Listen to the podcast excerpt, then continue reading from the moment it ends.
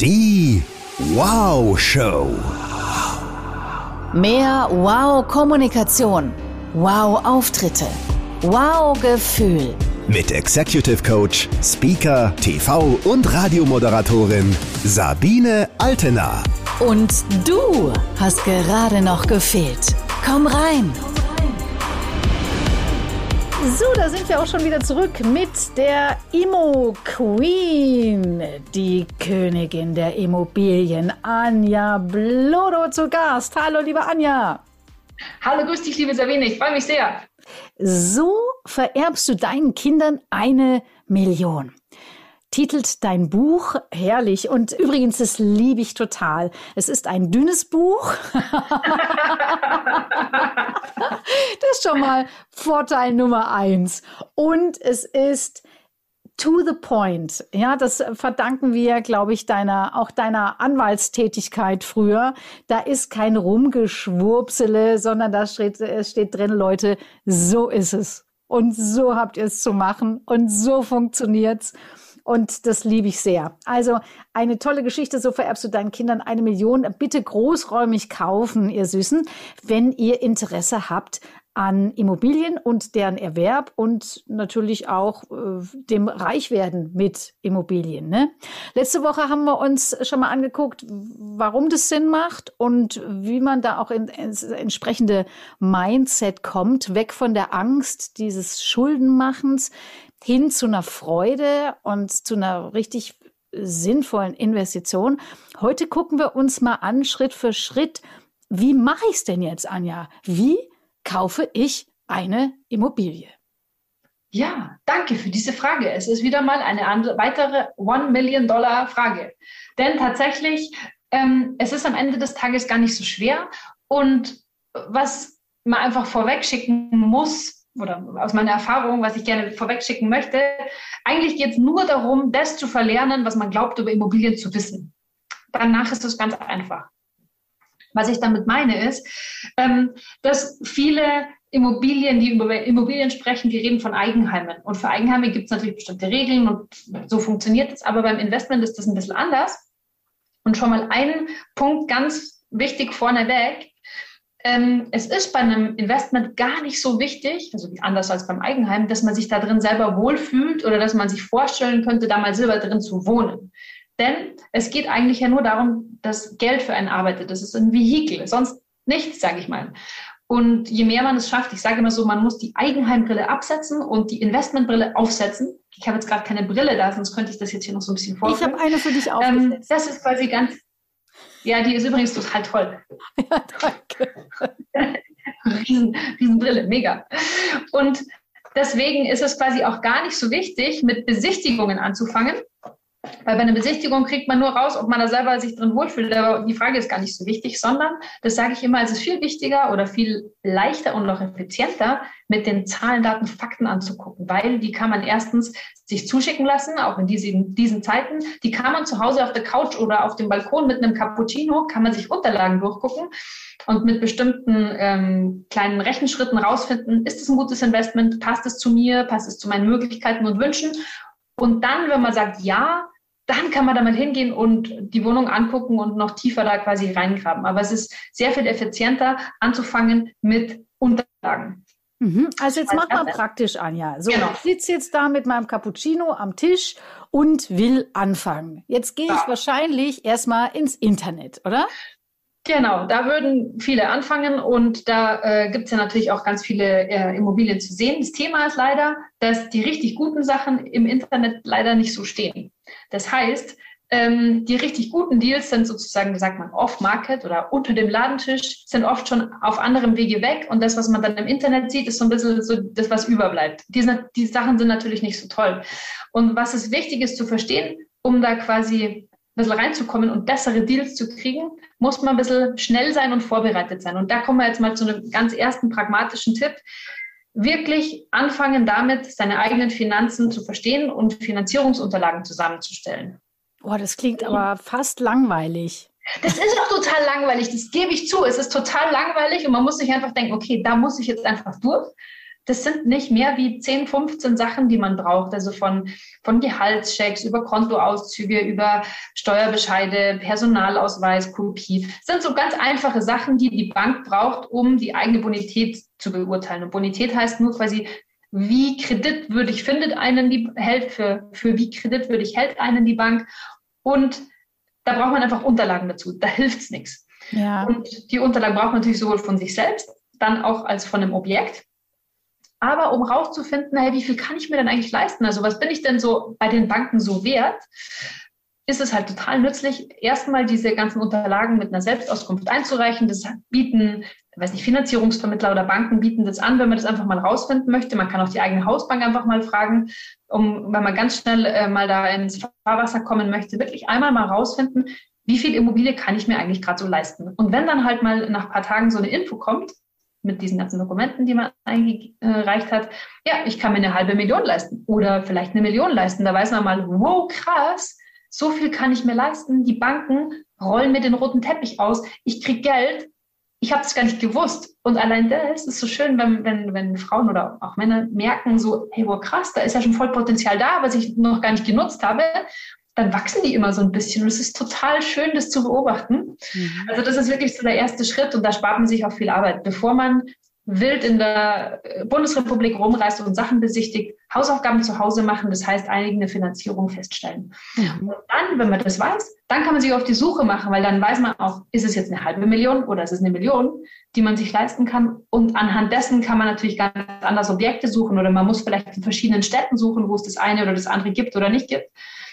Und so quasi der Reihe nach ganz strategisch vorzugehen, macht einfach viel mehr Sinn.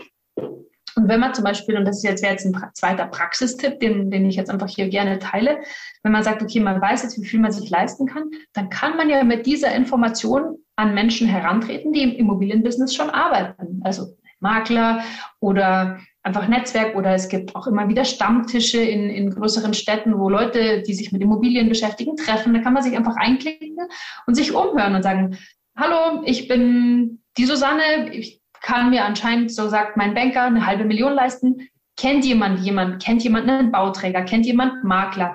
Weiß jemand, was gerade verkauft wird? Und sich einfach ein bisschen durchzufragen. Also so quasi kann man ganz schnell da auch reinkommen in diese Kreise auch und dann weiß man, okay, das kann ich mir leisten. Und wenn dann ein guter Deal vorbeikommt, dann ist man halt schnell handlungsfähig. Und das ist das Wichtige auch, weil es leider so ist, die richtig guten Deals, die sind halt einfach schnell weg. Die sind manchmal innerhalb eines Tages, sagt einer, zack, nehme ich. Das hört sich so gut an. Kurze Besichtigung, Fotos gesehen, nehme ich. Es gibt sogar Leute, die kaufen Wohnungen, ohne dass sie selber drin waren. Mhm. Weil sie einfach sagen, der Business Case passt und fertig. Und quasi. Ja, lass uns mal kurz da noch verweilen. Ja. Damit wir das äh, der Reihe nach auf die, auf die Kette kriegen. Ne? Yes. Ich weiß, du sprudelst und das ist ja auch ein mega cooles Thema. Ich möchte noch mal zu Schritt eins kurz zurück, ihr ah. Süßen. Ich berichte von mir, um euch Mut zu machen. Ich bin so gar kein Zahlen, Daten, Faktentyp. Ich bin ein Schmetterling. Ich liebe es, auf der Bühne zu stehen. Ich liebe es, bunte Sachen zu machen. Ich tanze, wenn es sein muss, sogar meinen Namen. Aber ich bin nicht gut mit Zahlen, Daten, Fakten. Das ist zumindest ein Glaubenssatz, der sich schon lange sehr gut bei mir hält. Und ich hasse es. Ich hasse es wirklich, das, was du gerade beschrieben hast, diese ganzen Zahlen, Daten, Fakten zusammenzutragen. So, jetzt habe ich mehrere ähm, Immobilien und musste mehrfach durch diese für mich gefühlte Hölle. Und ich kann euch sagen, es ist es so wert, da durchzugehen. Das ist am, also es ist eine sehr kurze, sehr überschaubare Zeitspanne, ja. Und da können ja ganz viele Menschen helfen. Sehr gute Finanzberater eures Vertrauens, Steuerberater etc. pp. Die helfen, diese erforderlichen Unterlagen zusammenzutragen. Und dann ist das relativ schnell getan. Und es ist so die Mühe wert. Deswegen, ne, und da sind wir jetzt schon beim zweiten Schritt ich glaube, es ist natürlich umso einfacher, also es hat es mir zumindest einfacher gemacht, ein Objekt da zu haben, da wirst du mich jetzt wahrscheinlich gleich hauen, ein Objekt zu haben, das ich selber auch echt gut fand. Also das ist so, und da komme ich jetzt gleich mit dir drauf, weil wir sind ja jetzt gerade schon in der Suche, auf der Suche nach einer Immobilie. Ja. Für mich ist es echt immer wichtig, dass ich selber cool finde. Also, dass ich, ich kann mir sogar denken, also zur Not könnte ich da selber einziehen und find's super. Ich befürchte schon, das ist nicht ganz dein Ansatz, aber, aber ich stelle es jetzt mal zur Diskussion, weil es mir natürlich die gute Energie verliehen hat oder die, die Stärke, dass ich sage, okay, das ist ein cooles Ding, sowas wollte ich haben und jetzt hänge ich mich ins Zeug, dass ich das auch schnell über die Bühne kriege. Mhm. Ja, tatsächlich ähm, würde ich es mir ein bisschen einfacher machen. So würde ich das sehen. Also es spricht überhaupt nichts dagegen, wenn eine so eine Immobilie selber gefällt. Es ist schön, wenn sie einem auch gefällt. Es ist aber für ein Invest nicht zwingend nötig, sag ich mal. Ähm, einfach deshalb, weil vielleicht andere Menschen, nämlich Mieter, ganz andere Vorlieben haben als man selbst. Das könnte also sein, also wir sind jetzt zum Beispiel eine Familie, wir wohnen jetzt eher hier draußen im Grünen. Aber vor zehn Jahren, oder wenn ich jetzt anschaue, Leute, die zehn Jahre jünger sind als ich, die sagen, ich will doch da nicht da draußen im Grünen wohnen. Ich will irgendwo urban wohnen. Ich will die Trambahn und die U-Bahn um die Ecke haben und da sollen Restaurants und eine Shoppingmöglichkeit ganz in der Nähe sein.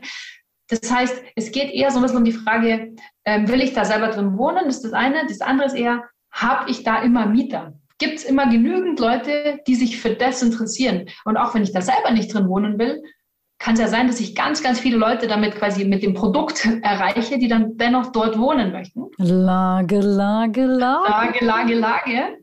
Und es ist halt nun mal so, in Städten quasi, da gibt es Zuzug. Also wir sind ja jetzt in München, in der Nähe von München. Da gibt es Zuzug, da gibt es äh, Arbeitsplätze, internationale Firmen. Das ist sowohl in Deutschland als auch international ein Anzie eine anziehende Stadt. Auch die Lebensqualität ist hoch und so weiter.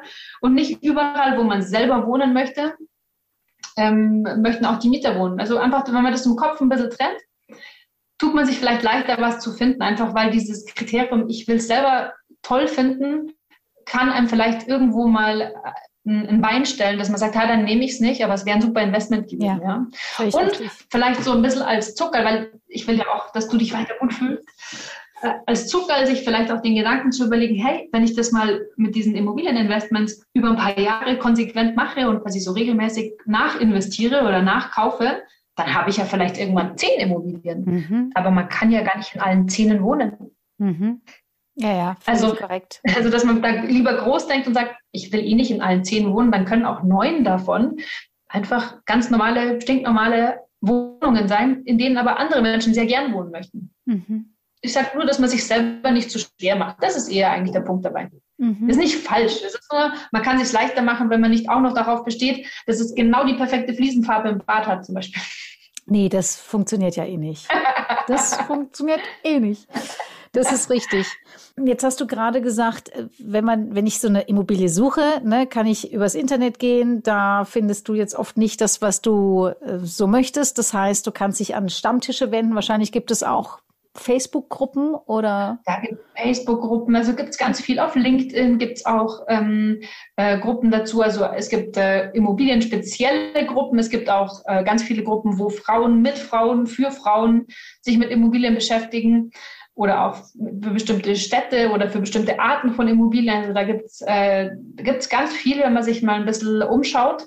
Anja, was wäre denn so zum Reinschnuppern mal? Ne? Weil ich glaube, wenn man so noch gar nichts gemacht hat, dann ist es irgendwie so, ja, das gibt's alles, aber äh, wo fange ich denn an?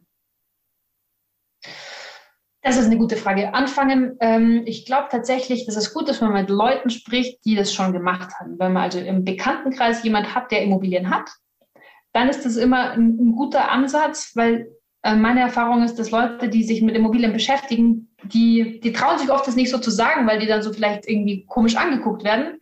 Aber wenn man sich dafür aufrichtig interessiert, dann sind die auch sehr bereit, Informationen zu teilen oder einem zu helfen, weil sie sagen, hey, mir hat auch mal jemand geholfen, das zu verstehen, weil es ist ja nicht Schulstoff, ja. Mir hat auch jemand geholfen, das zu verstehen und hey, danke, dass du dich interessierst, ich zeige dir was oder ich gebe dir ein paar Tipps oder ich habe ein paar Kontakte für dich.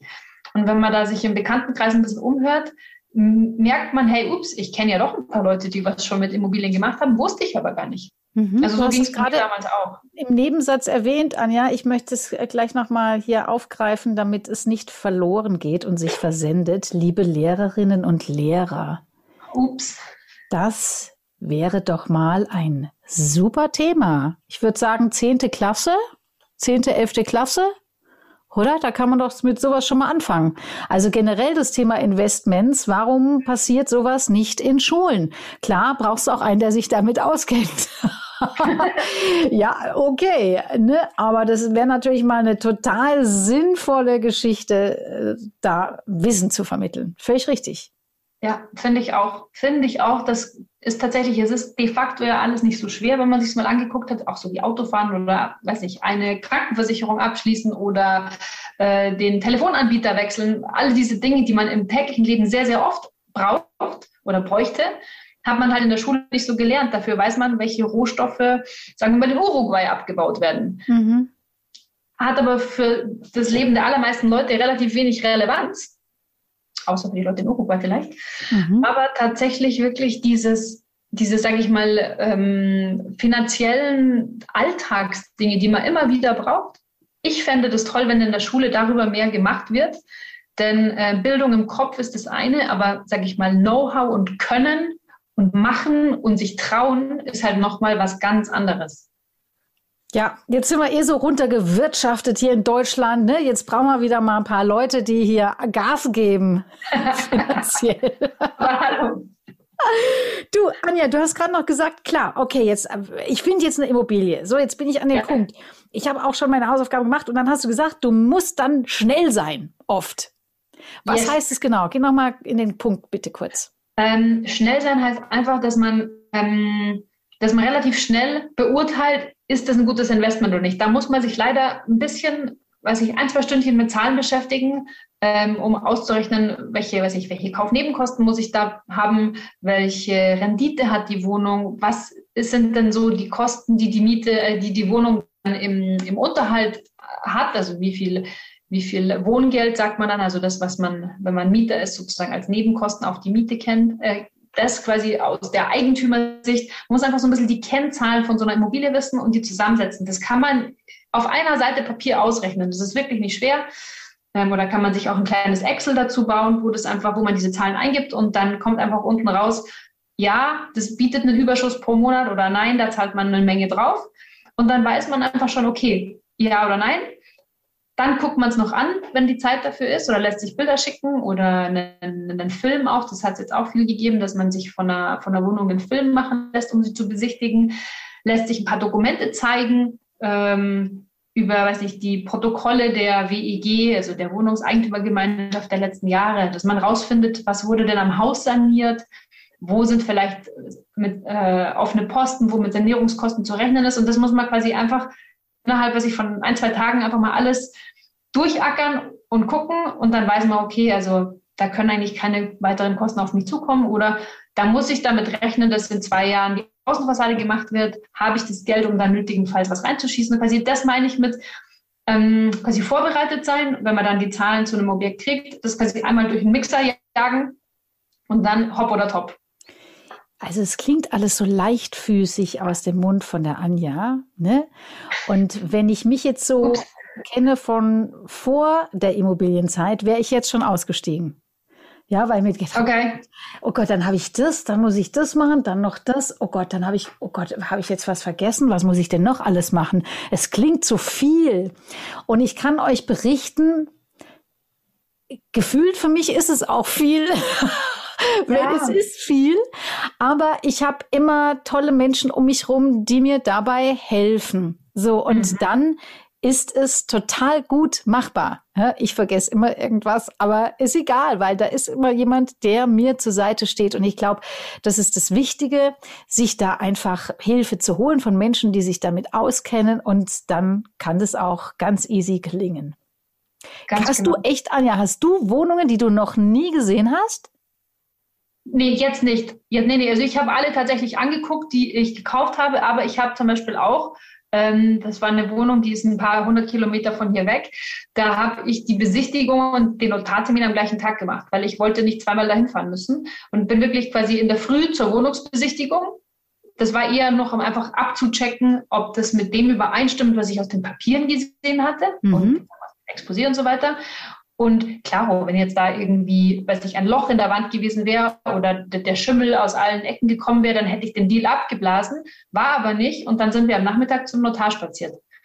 Was eine coole Frau, oder? Die Anja, so James Bond-Style. Okay, ich entere die Wohnung und dann gehört sie mir.